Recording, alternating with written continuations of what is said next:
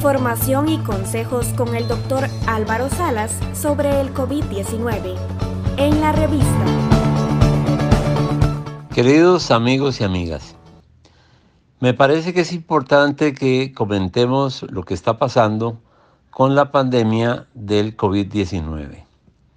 Es realmente eh, interesante porque en este momento la Organización Mundial de la Salud ha declarado que ya no hay más pandemia. Lo que existe ahora es una endemia. Eso quiere decir que ya esa enfermedad vino para quedarse, que no se va a ir, que estará con nosotros para el resto de la existencia y que lo que hay que hacer es acomodarse a esa realidad. Me parece que es muy importante que entendamos que estos ocho o nueve meses han sido para capacitarnos y prepararnos para asumir las medidas higiénicas que hay que eh, respetar estrictamente con el objeto de que si no nos ha dado la enfermedad, no nos dé la enfermedad y al contrario adquiramos una inmunidad pasiva, ya sea de, de rebaño o ya sea con una vacuna que sería activa, pero dado que no hay una vacuna ni hay un tratamiento específico, lo que tenemos que hacer es aprender a cuidarnos.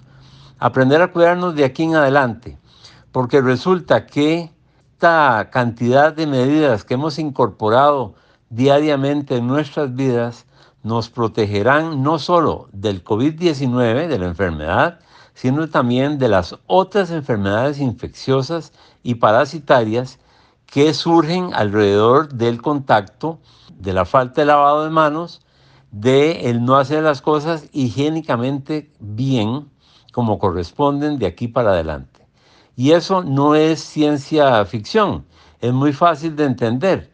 A partir de que vino la COVID-19, resulta que cayeron también las otras enfermedades infecciosas, las diarreas y las eh, enfermedades respiratorias superiores, debido a que la gente sí se está cuidando, sí está lavando las manos, sí se está usando la mascarilla y se está respetando el distanciamiento.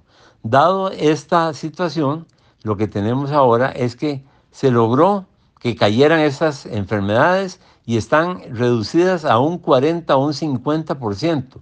Lo mismo que los accidentes de tránsito porque tenemos la prohibición vehicular sanitaria en las noches y la gente se cuida más. Como usted se da cuenta, es momento de asumir responsablemente la tarea de que esta enfermedad no nos vaya a hacer daño. Por eso estamos preocupados y por eso estamos trabajando intensamente con un grupo muy grande de costarricenses para lograr protegerlos con una mascarilla que le estamos donando a todos los trabajadores vulnerables de este país. Muchas gracias. Estamos en las plataformas de Spotify, Apple Podcast, Google y Anchor como la revista. La revista.